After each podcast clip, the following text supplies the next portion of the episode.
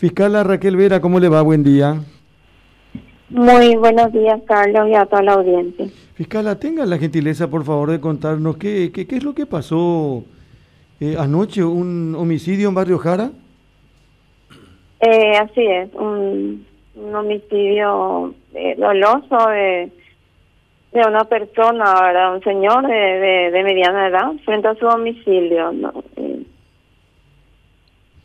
Eh, a ver, desconocemos todavía el motivo, pero esto está, la investigación está iniciando recién ahora, una vez que tuvimos conocimiento.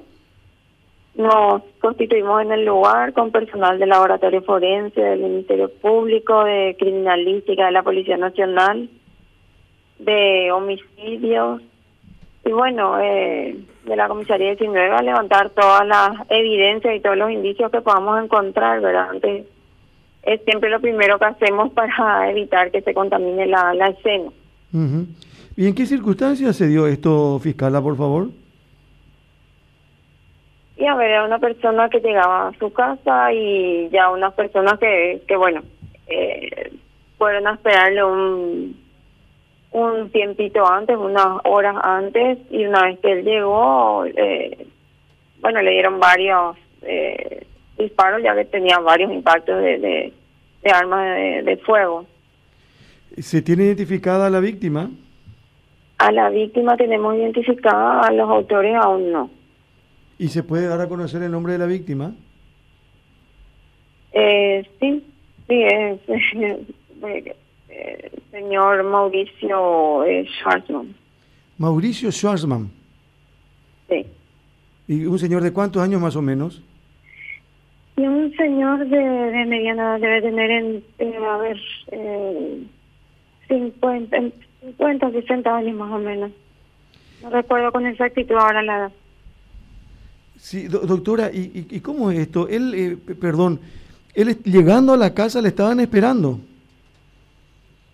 Eh, sí, eh, le estaban esperando, aparentemente se, se escondieron en la caseta del guardia, a quien redujeron ya eh, momentos a- antes, ¿verdad? Del, del hecho, y una vez que él llegó, bueno, no, eh, le salieron al paso cuando él iba a entrar a su domicilio y, eh, bueno, se, se cometió el hecho, ¿verdad? O sea, lo, lo mataron ahí. Él, él llegaba, supongo, a bordo de un vehículo. Llegaba a bordo de un vehículo, pero él descendió del vehículo y era antes del ingreso a su casa, aparentemente por lo que nosotros encontramos en el lugar, ¿verdad? Porque todavía no pudimos acceder a las cámaras y no, no una persona, un testigo presencial, ¿verdad? Si bien sí personas que estuvieron en los alrededores momentos previos o que estuvieron hablando o lo que fuera con él. Él estaba solo. Estaba solo en ese momento. ¿Y desde cuántos, de, cu- cuántos disparos? Y la verdad que varios deben haber sido entre 12 y 15 aproximadamente. Suponemos por las vainillas que nosotros encontramos ahí. Eh, ya cuando concluyamos la inspección esta mañana, porque se le hizo una primera inspección, pero se lo trasladó para hacer una mejor inspección del cuerpo en la memoria judicial, bueno, ahí eh, vamos a, a poder saber cuántos impactos realmente él recibió. Y por supuesto falleció al instante. Eh, sí. Eh, ¿A, a qué hora ocurrió eso, me decía fiscala? Y estimamos que fue alrededor de las 23 horas.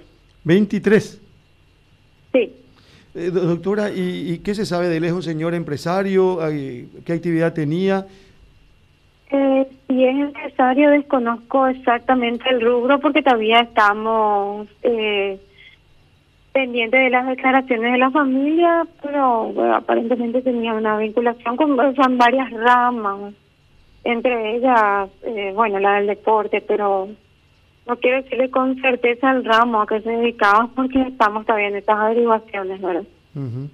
y, eh, pero, eh, insisto, ¿alguien pudo haber algo o no, no se tiene algún testigo? ¿Cómo? Si alguien pudo ver lo que pasó, digo. No, pero hay muchas cámaras en el lugar, por eso estamos ahora en la obtención de los circuitos cerrados también para, para bueno, ver qué podemos obtener de eso. ¿Cuántas personas habrían sido quienes atacaron a este señor? Y aparentemente dos, eh, estaban entre tres, pero dos fueron las que se bajaron y otra estaba en un vehículo. Ellos llegaron, eh, eh, estaban, estaban esperándole a él a bordo de un vehículo. Mm, No, eh, una persona que dentro del vehículo, eh, donde metieron al guardia, que redujeron, y otra, eh, las otras dos se bajaron y lo esperaron en la caseta. El guardia aparentemente, según el relato primario que nosotros recibimos, ¿verdad? De- Había un solo guardia. Buen día, doctora Rubén Galeano le saluda. Había un solo guardia en la día, caseta.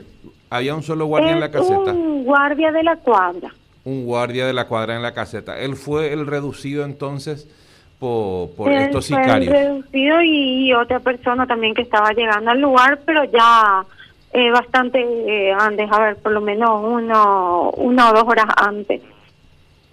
O sea, por- Pero sí lo, lo tuvieron reducidas, hasta, pues, la, tuvi- la tuvieron reducidas hasta que, que, bueno, que él llegó. o sea, o sea, por dos horas los tuvieron reducidos al guardia y a la persona que se acercó a, no, al guardia, la otra persona llegó posteriormente, ya unos minutos antes nomás que el, que el señor, entre 15 a minutos a media hora antes nomás. ¿Y, y qué El referencias guardia es el que estuvo más tiempo reducido. y qué referencias pudo dar este guardia, doctora de la cuadra?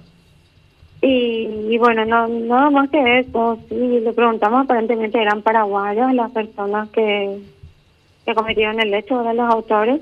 Ujú. Eh, eh, lo- eh, tenían capuchas, tenían, bueno, tenían cubierta la cara con tapabocas, o sea, que vamos a ver qué, qué podemos obtener de los circuitos cerrados. No, no tenemos todavía mayores datos porque ya las declaraciones vamos a tomar esta mañana. Ya.